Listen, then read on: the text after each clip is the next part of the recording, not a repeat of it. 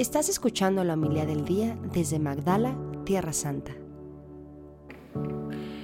En aquel tiempo los pastores fueron a toda prisa hacia Belén y encontraron a María, a José y al niño recostado en el pesebre.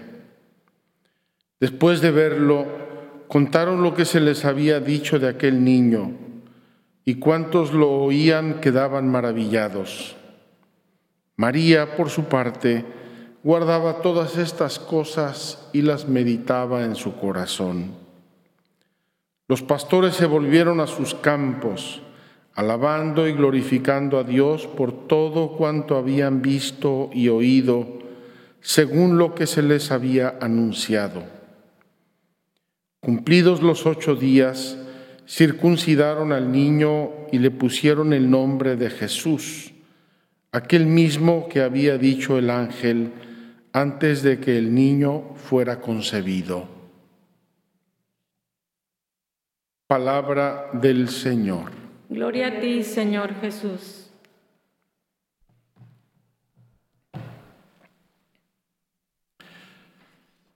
Queridos hermanos, Tengo para hoy una reflexión probablemente un poco teológica que quiero compartir con ustedes.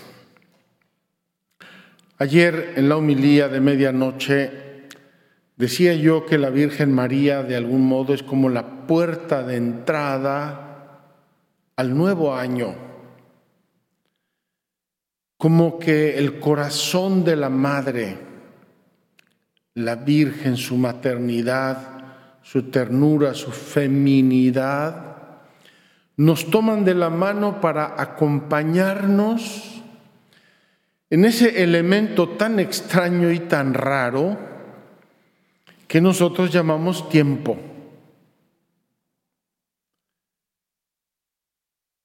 Dicen que un día le preguntaron a San Agustín, persona inteligentísima, una de las mentes más brillantes de la historia de la humanidad. ¿Qué es el tiempo?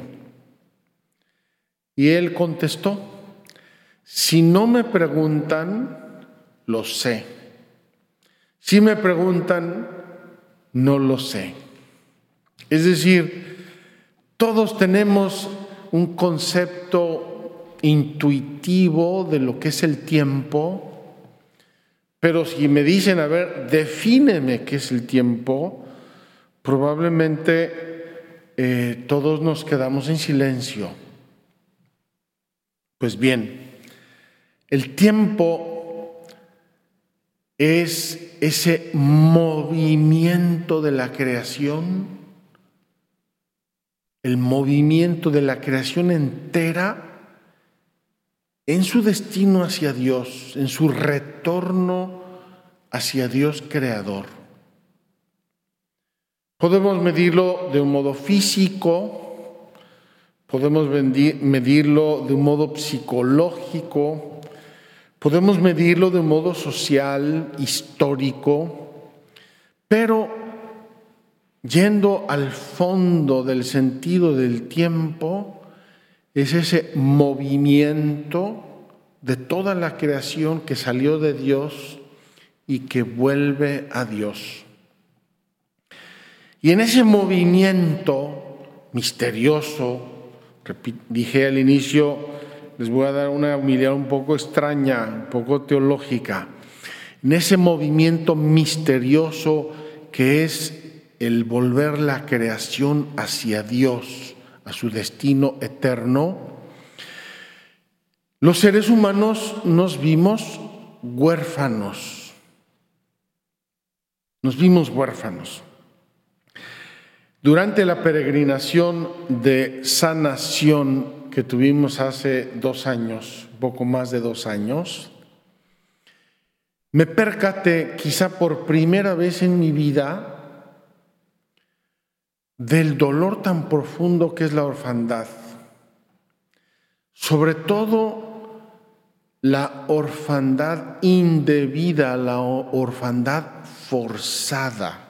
¿Cómo puede ser, por ejemplo, el abandono, el descuido de los padres hacia sus hijos. Hay una orfandad real eh, bastante cruel, bastante dura en la vida cuando muere uno de los padres o los dos y la criatura se queda de la noche a la mañana sin padre o sin madre o sin padres. Es duro, es trágico, es doloroso. Eh, frecuentemente el niño, la niña se queda sin explicaciones, se le revuelve toda su interioridad, frecuentemente se enojan con Dios, no saben a quién reclamarle por esa orfandad, repito, pero es una orfandad entre comillas, entre comillas, normal. Hay otra orfandad que es el abandono, la negligencia. Y esa orfandad es dolorosísima para el hijo o para la hija.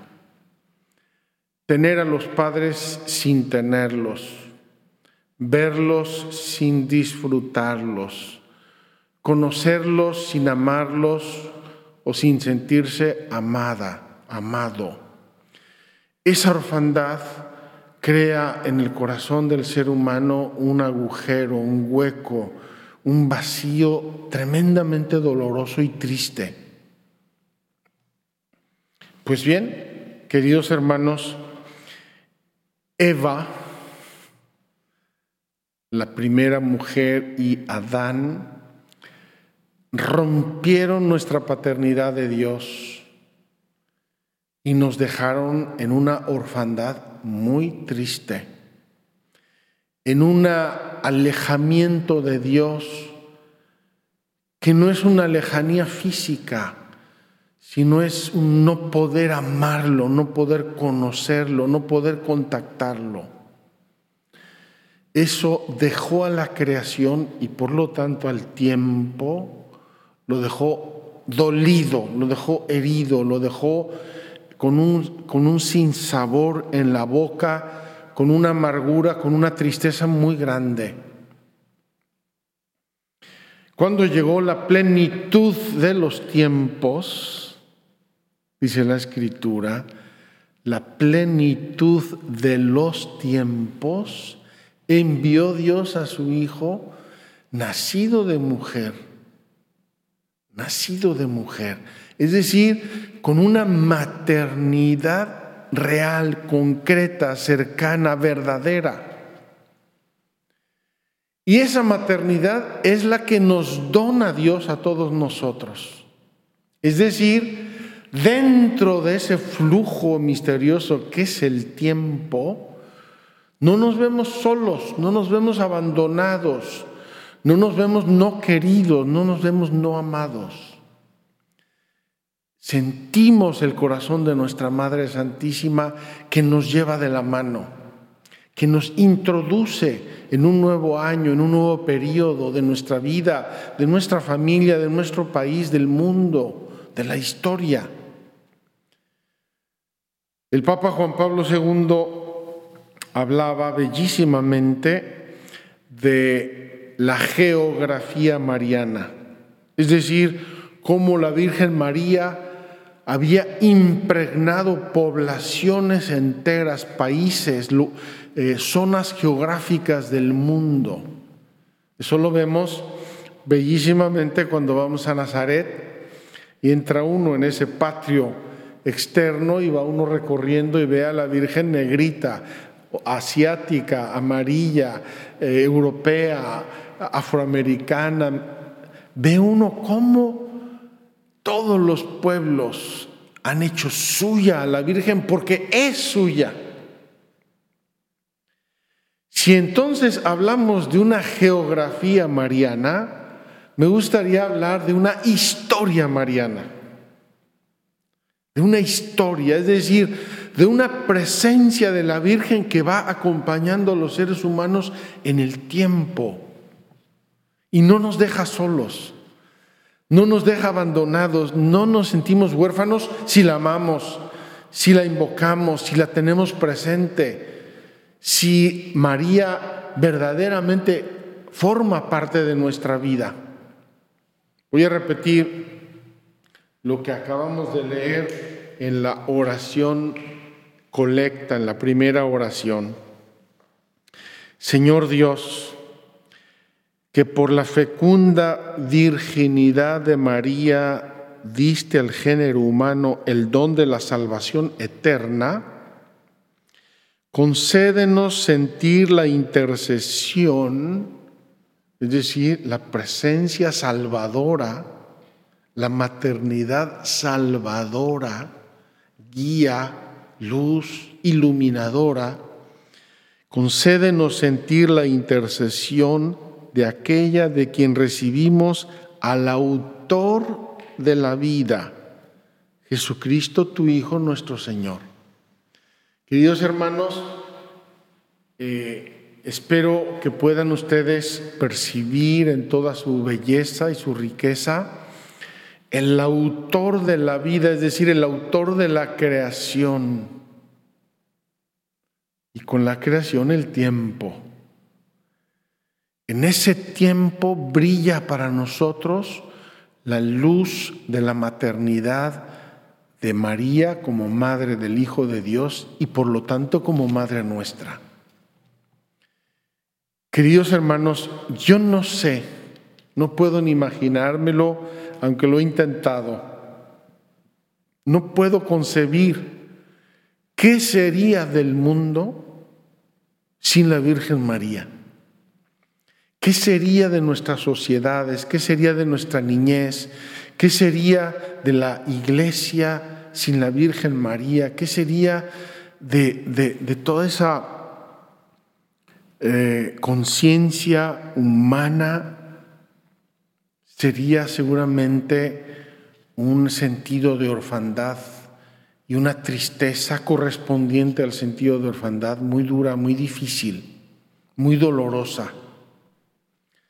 Por ello, yo quiero invitarles hoy con San Pablo, hermanos, al llegar la plenitud de los tiempos, tiempos, nuevo año, tiempos, envió Dios, Dios Padre, Dios Creador, nacido de una mujer, nacido bajo la ley, para rescatar a los que estábamos bajo la ley, a fin de hacernos hijos suyos hijos de Dios e hijos de María. En cuanto hijos de María, hijos de Dios. En cuanto hijos de Dios, hijos de María. Queridos hermanos, abrámosle nuestro corazón hoy a Dios. Una vez me dijeron un concepto que es verdad. Nosotros, aunque seamos viejos, seguimos sintiéndonos hijos. Yo hablo de mi mamá, de mi papá. Y cuando tenga 95 años, si Dios me da la vida, seguiré hablando de mamá y papá, o padre y madre. ¿Por qué? Porque siempre tendré esa condición de hijo respecto de ellos.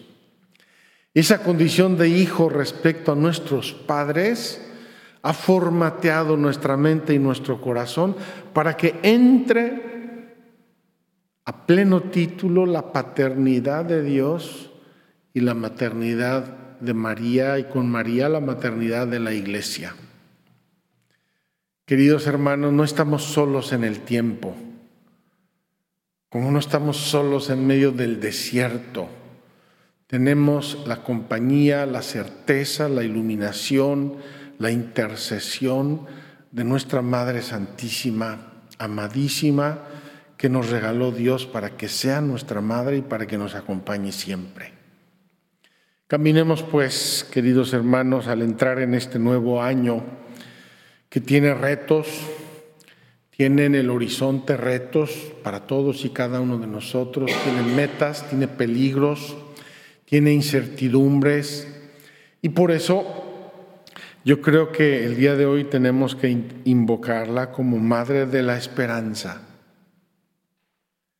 la esperanza es ese puente que se tiende enfrente de nosotros, de frente a lo desconocido, a lo misterioso que tiene el futuro para todos y cada uno de nosotros.